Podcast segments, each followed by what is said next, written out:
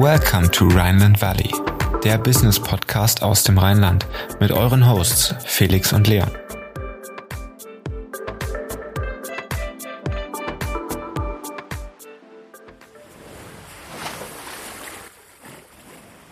Herzlich willkommen im Rheinland Valley, der Business Podcast für zwischendurch. Heute mit Lena Tuckermann. Lena ist CEO und Co-Founder von Meets. Meets steht für schnelle und effiziente Vermiet Vermietung von Wohnraum durch digitale Prozessoptimierung. Was sie mit ihrer App erreicht und wie man ein digitales Startup startet, das erfahrt ihr jetzt im Rheinland Valley. Hallo Lena. Hallo Felix auch noch eine junge Gründerin, äh, die wir heute im Podcast eingeladen haben. Vielleicht erzählst du mal ein bisschen was zu dir. Wer bist du und was macht eure App genau? Ja, ein paar Worte zu mir. Ich habe eigentlich einen juristischen Hintergrund, hatte eigentlich relativ wenig mit Immobilien und auch mit Tech zu tun und äh, war dann vor ungefähr einem Jahr, etwas länger her, äh, fünf Monate lang in Folge in Hamburg auf Wohnungssuche, zum dritten Mal in Folge. Und das war ein sehr frustrierender Prozess. Ich habe sehr, sehr viele Bewerbungen geschrieben, habe mich irgendwann mal hingesetzt und zusammengerechnet, äh, wie viel Zeit ich dafür eigentlich verloren habe und kam so bei 50 Stunden raus, kam äh, dabei raus, dass ich mehrere hundert Bewerbungen geschrieben hatte und habe mich einfach gefragt, kann man diesen Prozess nicht besser machen? Gibt es da nicht inzwischen technische Möglichkeiten, diesen Prozess neu zu gestalten, so dass er auch Spaß macht und schnell und einfach funktioniert? Und das hat mich dann äh, zu Meets gebracht. Ich habe mich dann umgeschaut nach einem technischen Co-Founder, habe dann über gemeinsame Bekannte relativ schnell meinen Co-Founder Johann kennengelernt, der Produktdesigner ist und so den technischen Part von uns beiden abbildet. Und ja, so haben wir gemeinsam Miets gestartet, um den Vermietungsprozess für Mieter und Vermieter neu zu gestalten und zu vereinfachen. Ich glaube, das wissen viele auch gar nicht. Das ist ja ein gravierender Unterschied zwischen Wohnraum anmieten in der Stadt und Wohnraum anmieten neben der Stadt oder in, in quasi Randgebieten, äh, wo das dann halt deutlich einfacher geht. Dann gibt's eine Wohnungsbesichtigung mit einer Maklerin oder mit dem Vermieter selber und zack hat man den Zuschlag. Äh, in der Stadt läuft das ein bisschen anders und das war ja auch die Erfahrung, die du gemacht hattest, oder? Genau, und was da eben auch noch eine Rolle spielt, ist natürlich, wenn man jetzt der Single ist, der gut verdient und keine Haustiere hat, hat man natürlich auch wesentlich einfache einfachere Prozesse, als wenn man zum Beispiel Studierender ist, keinen Gehaltsnachweis hat und auch keine Bürgschaft.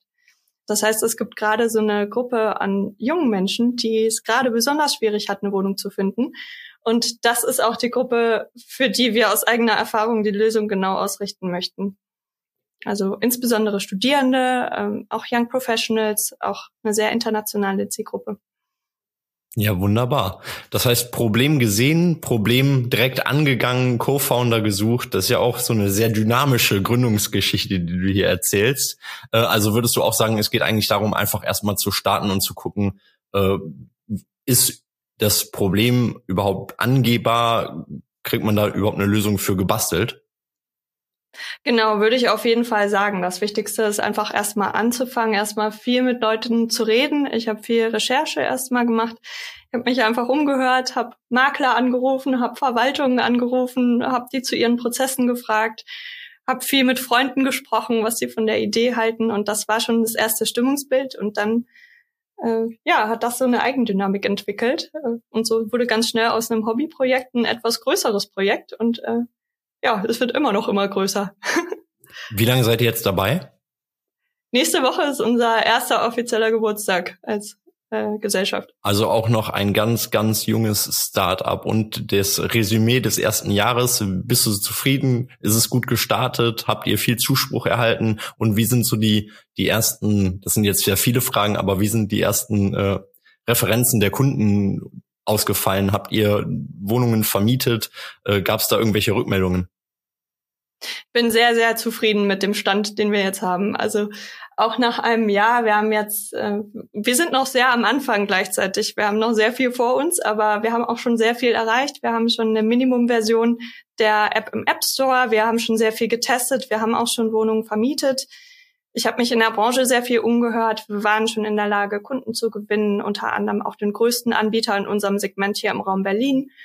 Ähm, auch noch größere Anbieter mit sehr vielen Apartments, wo wir einfach gesehen haben, es ist ein großer Wille in der Branche dazu, äh, Prozesse neu zu gestalten, Innovation zu gestalten und äh, das, das ist das, was uns am Ende motiviert. Und gleichzeitig habe ich ein sehr tolles Team an meiner Seite. Wir sind auch über das Jahr sehr zusammengewachsen, sehen uns jeden Tag, arbeiten mit aller Kraft, die wir haben, daran, das alles vorwärts zu bringen. Und das ist toll zu sehen, was sich innerhalb einem Jahr entwickeln kann. Das kann ich mir gut vorstellen. Wenn du sagst, ihr habt eine Minimum-App, das heißt, deine, die, die Hauptapplikation findet man auf dem Desktop und kann man per Web erreichen? Langfristig wird das eine Kombination sein. Auf Mieterseite ist die App das Herzstück sozusagen. Unser Ansatz ist äh, ein bisschen nach dem Motto Lean Startup, dass wir einfach äh, erstmal rausgehen, sehr viel mit den Usern zusammenarbeiten. Das heißt, wir haben jetzt schon einen Prozess, der ermöglicht, dass Wohnungen vermittelt werden können. Es gibt aber noch ganz viel, was gebaut werden soll, was im Moment noch in der Produktion oder im, in der Entwicklung ist. Zum Beispiel ein, ein Tool mit automatischem Terminmanagement oder auch der digitale Mietvertrag, der dann direkt in der App abgeschlossen werden soll. Da sind wir gerade noch dran. Das heißt, im Endeffekt wird es dann irgendwann auf so eine Full-Service-Lösung rauslaufen, äh, äh die ihr anstrebt, um halt alles zu erleichtern? Ja, genau. Also es geht eben um sehr, sehr viele Prozesse, die in der Branche noch manuell äh, abgewickelt werden. Natürlich müssen wir da auch unseren Fokus behalten, aber ich habe da sehr viele Impulse auch aus der Branche von den Unternehmen mitgenommen, die wir natürlich gerne auch angehen möchten. Wollen wir mal über Miet selber sprechen? Was genau kann ich jetzt als Wohnungssuchender bei dir oder bei euch auf der App machen? Also wenn du dir die App runtergeladen hast, kannst du erstmal ein persönliches Profil anlegen. Das ist so ein bisschen angelehnt an Social Media. Das heißt, du kannst Fotos hinterlegen, du kannst eine Beschreibung zu dir schreiben, was du gerne machst, was deine Hobbys sind, in welcher, in welcher Branche du tätig bist. Und du kannst auch deine Dokumente hinterlegen. Und die Idee dahinter ist, dass du einmal alles, was du brauchst für den Bewerbungsprozess gesammelt hast, einmalig und äh, dann kannst du immer wieder darauf zurückgreifen, wenn du dich bewirbst. Das heißt, deine Bewerbung in der Folge sieht so aus, du hast so eine Karte, sieht ein bisschen aus wie Tinder für Wohnungen und äh, kannst dann die Wohnung dann swipen, ob sie dir gefallen oder nicht, kannst dich quasi mit diesem Swipe bewerben. Du musst keine manuelle Bewerbung mehr schreiben. Und äh, wenn der Vermieter dann Interesse hat, kannst du ihm einfach mit einem Klick die Dokumente freigeben, die du möchtest, ohne dass du da irgendjemandem eine PDF schicken musst und dann nicht weißt, wo die landet oder am Ende wie das gerade aktuell der Fall ist, mehreren hundert am besten noch irgendwelche Dokumente zu schicken. Ähm, also ein richtiger Matching-Prozess äh, äh, auf beiden Seiten, Vermieter und Mieter. Das passt ganz gut. Wir hatten nämlich letzte Woche äh, unsere erste Dating-App im Podcast. Die ist letzte Woche mhm. live gegangen. Und dann jetzt äh, Meets auch als quasi Matching-Plattform für Wohnungen, dass man halt den, den Prozess vereinfacht. Du wolltest aber noch irgendwas dazu ergänzen? Ja, das war es im Prinzip schon. Also es geht eben darum, beide Seiten zusammenzubringen und beiden Seiten sehr viel Arbeit zu ersparen. Genau, jetzt hast du gesagt, du hast einen juristischen Hintergrund, hatte deine Ausbildung, also das Studium, nehme ich mal an, äh, hatte deine Ausbildung irgendwie, oder hast du gesagt, dass dieser eine Punkt äh, im Studium hat mir sehr geholfen, jetzt auch in die Umsetzung zu gehen mit meinem eigenen Startup? Ich würde sagen, es gab jetzt nicht diesen einen Punkt oder das eine Thema, aber das Studium hat mir auf jeden Fall sehr geholfen für diese ganzen Gründungsprozesse. Da äh, einfach zu wissen, welche Schritte stehen an, wenn ich eine Gesellschaft gründen möchte, was muss ich beachten, was muss ich da auch für Regelungen treffen mit den Gesellschaftern, wie muss sowas auch aussehen oder auch wenn ich äh, rechtliche Fragen habe, auch was unsere technische Umsetzung geht, dass ich natürlich schneller bin, äh, da einfach selber eine Recherche machen kann, ohne dass ich jedes Mal den Prozess habe, dass ich zum Anwalt muss. Auch wenn wir natürlich gucken, dass wir da äh, sehr eng auch mit Anwälten zusammenarbeiten in der Lösung.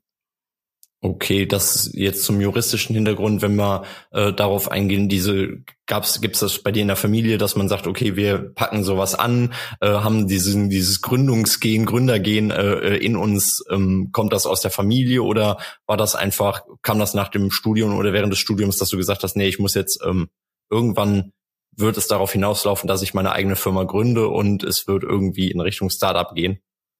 Das ist eine gute Frage, wo genau das herkommt. Das frage ich mich auch immer wieder. Also familiär also, gar kein Hintergrund, irgendwie äh, äh, eigene Firma? In ein bisschen anderer Ausgestaltung auf jeden Fall. Meine Mutter hatte eine Pizzeria, da bin ich auf jeden Fall äh, früh in verschiedenen Prozessen unterwegs gewesen, sei das jetzt irgendwie im, im Verkauf oder in der Küche in verschiedenen Prozessen. Und man hat, die, man hat die Selbstständigkeit wahrscheinlich auch mit an die Hand gelegt bekommen. Ja, also ich würde sagen, man kann das natürlich nicht vergleichen, aber so, äh, wenn man dann, ich hatte zum Beispiel Situationen, ich habe sehr früh meine Mutter dort vertreten und äh, stand dann in der Küche mit sizilianischen Köchen, die auch ein entsprechendes Frauenbild hatten. Und äh, da war es auf jeden Fall eine, eine sehr frühe Schule, mich durchzusetzen und gut Teams zu führen. Das ist auf jeden Fall was, was ich als Impuls mitgenommen habe, auch wenn ich sagen würde, dass das natürlich jetzt äh, ein sehr anderer Bereich ist mit sehr anderen Herausforderungen und Themen. Alles klar. Ähm, wenn wir mal über das Tagesgeschäft sprechen, was, was sind so deine Hauptaufgaben? Was musst du tun, wenn du morgens anfängst? Ähm, womit beschäftigst du dich dann als erstes?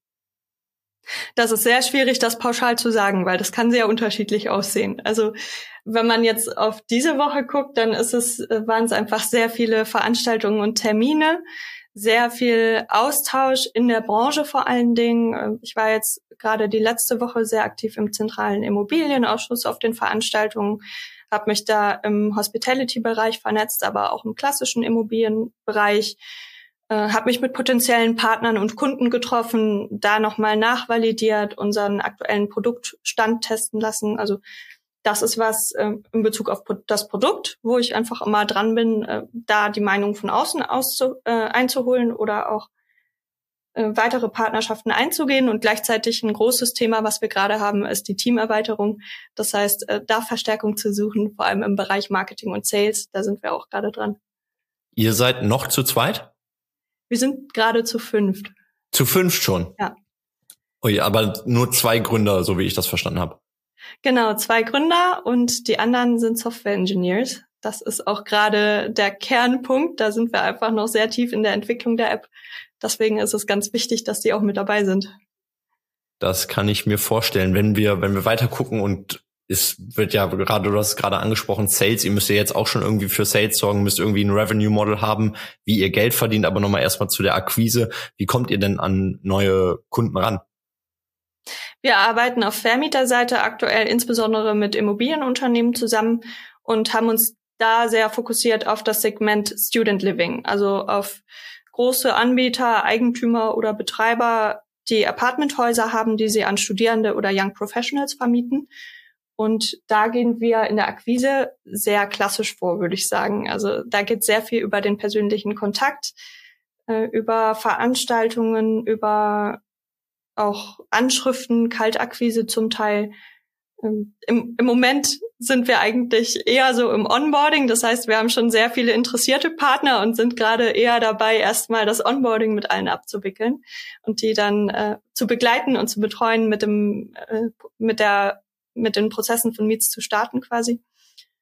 Und ja, dann geht's äh, auch darum, die nächsten Partner onzuboarden, die wir gerade in der Pipeline haben das wünscht man sich, glaube ich, als Startup-Gründerin oder Gründer dann auch doch sehr gerne, dass es so einen guten Start hinlegt oder man irgendwann an einen Punkt kommt, wo es sagt, die Aufträge sind so äh, in, in so einer hohen Quantität, dass ähm, man sich dann um andere Sachen kümmern kann, weil man merkt, okay, von außen kommt ganz viel auf einen zu, oder? Ja, da haben wir sehr hart dafür gearbeitet, die Validierung so alles so auszurichten, dass wir entsprechenden Mehrwert für die Unternehmen bieten können. Aber ja, das ist in der Tat ein Luxusproblem, was ich gerade habe. Dass wir da gucken müssen, was wir da hinterherkommen. Wunderbar. Seid ihr schon profitabel? Wir haben tatsächlich jetzt nochmal sehr viel Fokus auf die Produktentwicklung selbst gelegt. Also wir hatten noch sehr viel äh, manuelle Prozesse, haben jetzt auch gesagt, wir nehmen uns Zeit, bevor wir erst die ersten Kunden komplett mit allen Apartments onboarden, haben den Fokus nicht auf Profitabilität gelegt bisher. Insofern äh, ja, sind wir da, glaube ich, zu, zu early, um das irgendwie vernünftig sagen zu können. Und es gehört ja auch immer noch eine, eine ganze Stange Geld auch dazu, um halt an der Entwicklung zu arbeiten und auch neue Mitglieder onzuboarden, um die ganzen Prozesse weiterzuführen. Seid ihr Invest oder ist ein, habt ihr einen Investor an Bord? Wir sind gerade tatsächlich auch noch mitten in der Pre-Seed-Phase, also im, im Fundraising. Äh, kann ich noch nicht abschließend was zu sagen, aber es sieht sehr gut aus. Wunderbar. Das wäre jetzt nämlich die nächste Fra Frage auch gewesen. In welcher unternehmerischen Phase befindet ihr euch gerade? Ähm, genau, was sind so, was sind so deine äh, Skalierungswünsche für, für dieses Jahr? Wir haben jetzt Mai, Anfang Mai. Ähm, was, wo möchtet ihr Ende des Jahres stehen? Also für uns ist dieses Jahr vor allem dazu da, dass wir richtig mit der Lösung, die wir haben, auch in den Markt rausgehen können. Das heißt, wir bereiten gerade den Launch in Berlin vor und äh, im besten Falle kommen wir dann sehr schnell vorwärts und sind Ende des Jahres in allen großen Städten äh, verfügbar. Wir haben uns einfach aufgrund der Wohnungsnot und Situation in den großen Städten auch erstmal auf die großen Städte konzentriert. Ähm, das hängt jetzt auch ein bisschen davon ab, wie schnell wir sein können im Hiring, äh, in der Produktweiterentwicklung. Aber da wollen wir auf jeden Fall im Dezember an einem ganz anderen Ort stehen, an dem wir, als an dem wir gerade sind.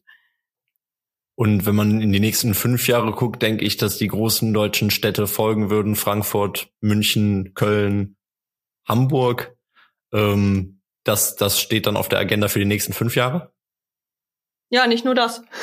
Was steht noch drauf? Da geht, äh, da steht vor allem sehr viel Internationales auch drauf. Also unser äh, Ansatz ist tatsächlich dieses, dieses Problem, was wir sehen, diese Frustration in der Wohnungssuche ist was, was wir nicht nur hier in den Großstädten haben, sondern in sehr vielen anderen Großstädten auch. Und das ist auf jeden Fall eine Lösung, die, äh, glaube ich, sehr vielen Menschen helfen würde, beziehungsweise das ist das, was wir machen wollen. Wir wollen einfach Menschen über die Grenzen hinaus helfen, ihre Traumwohnung zu finden und auch äh, über die Grenzen hinweg zu vernetzen. Insofern geht es da auch sehr schnell darum, eine internationale Lösung zu schaffen.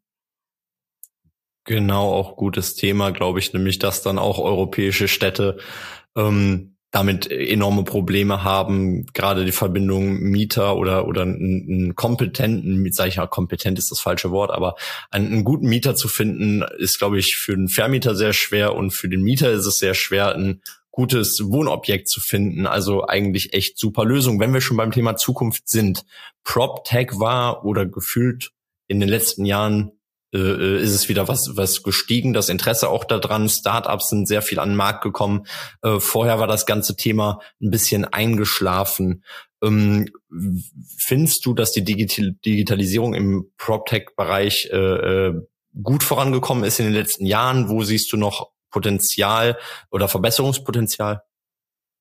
Ich sehe sehr viel Potenzial. Also da ist noch viel zu wenig passiert, da muss noch sehr viel passieren und da wird auch noch sehr viel passieren. Ich glaube, das ist jetzt auch langsam in der Branche angekommen. Die öffnet sich auch langsam für innovative Konzepte und Ideen, für junge Unternehmen auch, für Zusammenarbeit zwischen alteingesessenen und jungen Unternehmen. Und da wird sich in der Branche, glaube ich, sehr viel entwickeln, was Konzepte angeht. In unserem Bereich kriegen wir das mit zum Beispiel in diesem Segment Co-Living. Wie entwickeln sich Wohnkonzepte mit dem Thema Urbanisierung, Mobilität? Werden sich sehr viele neue Konzepte entwickeln. Gleichzeitig äh, gibt es da aber auch Faktoren wie das Ziel der Klimaneutralität, die einfach die Branche vor große Herausforderungen stellen und äh, wo die Innovation und die jungen Unternehmen eine große Chance sein können, dieses Ziel zu erreichen und mitzugestalten. Das heißt, in zehn Jahren eine voll digitalisierte, eine voll digitalisierte Immobilienwirtschaft. Siehst du die? Das wäre toll. das wäre toll. Realistisch? Realistisch, ob wir das in zehn Jahren, äh, das hoffe ich. Also ähm, der Wille ist aktuell da. Ich glaube, am Ende ist es eine sehr große und doch noch sehr schwerfällige äh, Branche, würde ich sagen. Also ich hoffe, dass wir da in zehn, in zehn Jahren äh, angekommen sind, aber das kann gut sein, dass es auch ein bisschen länger dauert. Alles klar. Wenn wir noch über dich privat ein bisschen sprechen oder über deinen Werdegang privat, juristischer Hintergrund, dann die Gründung. Ähm, gibt es ein Learning, das du jungen Gründern mitgeben wollen würdest beim Aufbau ihres eigenen Unternehmens? Hast du dann Tipps und Tricks äh, äh für die Umsetzung? Wo sollte man vielleicht auch ein bisschen aufpassen? Was mir sehr geholfen hat, war einfach immer aktiv Leute zu fragen, wenn ich Fragen hatte. Also das fing bei den Basic-Fragen an, wie baut man eigentlich ein Unternehmen? Was braucht man eigentlich zuerst? Wie baut man eigentlich eine App? Und wenn man mal genau hinguckt, gibt es eigentlich immer irgendjemanden, den man finden kann, der einem diese Frage beantworten oder einem dabei helfen kann. Und ich glaube, man sollte auch sehr bedacht mit Kritik umgehen. Kritik ist sehr wichtig, aber ich habe schon das Gefühl, es gibt in Deutschland auch eine Mentalität, wo der Fokus sehr auf Risiken gelegt wird. Und ich glaube, es ist wichtig, da auch immer den Blick nicht zu verlieren, was für ein Potenzial eine Idee haben kann. Das ist, glaube ich, ein gutes Thema, was du angesprochen hast. Ähm, was viele gar nicht wissen oder was viele gar nicht wahrnehmen, ist, dass wenn man sich ein Unternehmen aufbaut, gerade LinkedIn auch eine super Plattform ist zum Connecten, ähm, wo man sehr viele Gründer findet. Gerade als Business oder Nummer eins Business Plattform ist LinkedIn super. Dort die Leute anzuschreiben, die vielleicht auch im selben Bereich sind. Das heißt zum Beispiel äh, in, der Modeindustrie oder im F&B-Bereich ähm, oder LEH auch, ähm, Food Startups, alles, was es gibt, da die Gründe anzuschreiben, die sind meistens oder sehr, sehr, sehr oft auch gewollt, einem zu helfen. Dann kann man mit denen 30 Minuten Call machen. Das funktioniert alles. Das vielleicht auch noch als Hinweis ähm, für Leute, die gründen möchten. Würdest du auch sagen, oder? Ja, das ist auf jeden Fall super. LinkedIn ist eine sehr, sehr gute Möglichkeit, neue Leute äh, anzusprechen und ähm, sehr viele Leute sind da sehr offen zu helfen. Ich habe auch zu dem Thema äh, äh, falsche Kritik oder was heißt falsche Kritik, aber ähm, Kritik, die nicht voranbringt, äh, ein gutes Beispiel. Ein Bekannter von mir hat eine mittlerweile sehr große deutsche Smoothie-Firma gegründet und hat damals den Hinweis bekommen, er soll doch auf Plastikflaschen setzen. Und das genau den hin von, von einem wirklich einem, einem Menschen, der sich in der Branche unfassbar genial auskannte, ähm, und hat dann aber gesagt, nee, wir machen das, war ein Dreier-Gründerteam, äh, wir machen das nicht und wir setzen auf Glasflaschen. Und seitdem äh, sie das gemacht haben oder diesen Entschluss getroffen haben, läuft der Laden ohne Ende. Ähm, das heißt, auch da kann ich das nur unterschreiben, was Lena gesagt hat ähm, nicht jede Kritik allzu ernst nehmen, egal von wem sie kommt. Auch man sollte auch viel aufs Bauchgefühl hören. Würdest du das auch sagen? Auf jeden Fall. Also es ist eine Mischung. Sehr viel Kritik ist auch wichtig und bringt das Produkt voran, wenn man sie berücksichtigt und das dann daran weiterentwickelt. Aber das Bauchgefühl ist eben auch sehr wichtig. Genau. Gab es in dem Jahr jetzt ähm, schon Momente, wo du gedacht hast, boah, das ist aber jetzt eine, eine kritische Hürde, die wir meistern müssen irgendwie oder Probleme, die aufgekommen sind äh, ähm, beim Tagesablauf oder auch bei der Gründung? Gab es bei der Gründung Probleme, auf die ihr gestoßen seid oder lief das jetzt einfach locker flockig das erste Jahr durch äh, ohne, ohne Hindernisse? Ich glaube, eine Gründung läuft nie locker flockig ein Jahr ohne Hindernisse. Also, Doch, das, da das hatten wir tatsächlich auch schon. Da saß das ja? Gründerduo hier und hat gesagt, dass, nee, war eigentlich alles wunderbar. Es lief direkt an. Wir hatten gar keine Probleme, weder bei der Gründung noch, noch danach.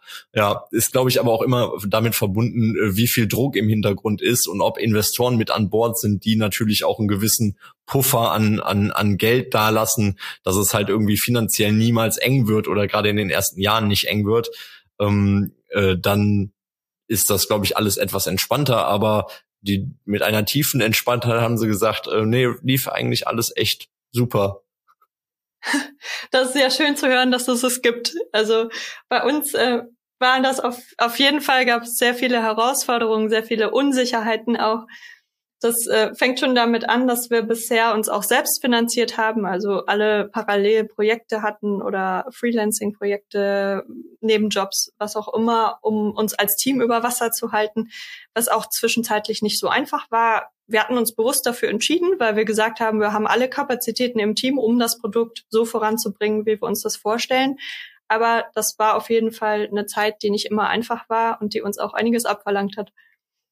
Das kann ich mir vorstellen. Würdest du denn Sachen anders machen, wenn du jetzt in die Vergangenheit guckst oder oder äh, retrospektiv ähm, die das letzte Jahr Sachen, die du jetzt von von der Gründung an schon geändert hättest oder in einem zweiten Versuch anders machen würdest?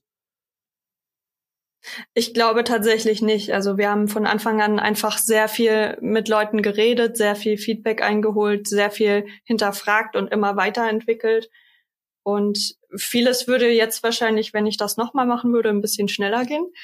Aber da waren wir ja noch sehr neu in dem Prozess. Insofern kann man das, glaube ich, im Nachhinein kann man, findet man immer Sachen, die man wahrscheinlich besser und schneller gemacht hätte. Gerade der Gründungsprozess äh, neigt immer dazu, dass man sehr oder sehr viel Zeit vertrödelt, in der man eigentlich schon operativ tätig sein könnte, weil man auf unsere guten deutschen ähm, Ämter wartet. War auf jeden Fall bei unseren Gründungen der Fall. Äh, da ging sehr viel Zeit flöten. Das kenne ich auch. das ist schön zu hören, dass wir nicht die einzigen waren, bei denen das so war. Lena, alles klar, vielen Dank für das Interview. Wir haben noch unsere Kategorie Private Insights vor uns. Wir haben sechs Fragen für dich vorbereitet, drei unternehmerische und drei privatere. Wenn du bereit bist, starten wir. Ja, bin bereit. Alles klar. Welche Immobilie auf der gesamten Welt findest du am spannendsten? Ich, ich, es tut mir total leid, aber ich glaube, ich kann gar keine, nicht die eine Immobilie sagen. Es sind eher Wohnkonzepte, die ich interessant finde. Äh, Hotelkonzepte, die neu gedacht werden, Studierendenkonzepte, die neu gedacht werden. Hotel, Hotelkonzepte, die neu gedacht werden. Was, was braucht, was, was findest du da besonders äh, äh interessant? Vor allem diese Idee, die jetzt immer mehr kommt, es gibt die ersten Mischkonzepte aus Wohnkonzepten gemischt mit Hotelkonzepten wo auch die Hotelgäste dann mit den Wohngästen in Kontakt kommen, vernetzt werden und wo ganz neue Communities entstehen. Und da ist für viele Betreiber auch gerade interessant, wie gestaltet man das Archi äh, von der Architektur oder von der Einrichtung, so dass diese Community aktiv und kreativ werden kann und sich gegenseitig vernetzen kann. Alles klar. Zweite Frage, worauf würdest du bei einem potenziellen Mieter, also du bist die Vermieterin, worauf würdest du bei einem potenziellen Mieter besonders achten? Das finde ich auch schwierig pauschal zu sagen. Ich würde sagen, äh, bei mir ist es zum Beispiel jetzt so gewesen, dass ich einen Mitbewohner oder eine Mitbewohnerin gesucht habe zuletzt. Da war mir einfach wichtig, dass es, dass es ein gutes Zusammenleben sein kann und dass man ähnliche Interessen hat, dass es gut passt, dass man zusammen Spaß haben kann. Äh, kommt, glaube ich, immer drauf an, um was für ein Wohnkonzept es geht. Alles klar. Was hält dich im Immobilienbereich up to date? Welche Plattform oder Zeitschrift oder Magazin, was nutzt du, damit du immer alle Infos bei dir hast? Das ist sehr unterschiedlich. Also was mir sofort einfällt, ist die Immobilienzeitung. Über die stolpert man relativ schnell, wenn man sich tiefer in der traditionellen Branche bewegt. Aber da gibt's ja natürlich inzwischen auch sehr viel Digitales, sehr viele Veranstaltungen, sehr viele Netzwerke, über die man dann auch unterschiedliche Informationen bekommt. So, dann kommen wir jetzt zu den privateren Fragen. Das waren die, die geschäftlichen, unternehmerischen Fragen. Erste Frage, die schönste Stadt in Deutschland? Berlin. Berlin, alles klar. Welche Branche fasziniert dich ebenso viel wie die Immobilienwelt? Legal Tech finde ich tatsächlich super spannend. Ich glaube, da wird in den nächsten Jahren auch sehr viel passieren. Und die letzte abschließende Frage, eine Entweder-Oder-Frage. Wir haben gesehen, du sprichst ein wenig Arabisch, also entweder fließend Arabisch können oder zu Forbes 30 unter 30 gekürt werden. Auf jeden Fall fließend Arabisch können. Ja, wo kommt die Leidenschaft für Arabisch her? Das ist auch eine gute Frage. Ich finde einfach die Sprache zu lesen schon sehr interessant und ich finde, sie hört sich auch sehr toll an. Alles klar, das war, glaube ich, ein netter Abschluss. Lena, vielen Dank fürs Dabeisein. Wir schauen weiter äh, mit einem interessierten Auge auf Meets. Jetzt gibt's euch erst ein Jahr, das heißt, äh, schauen wir mal in, in einem Jahr, wie es dann aussieht. Und wir hoffen, dass ihr viel Erfolg habt. Vielen Dank für das Interview und mach's gut.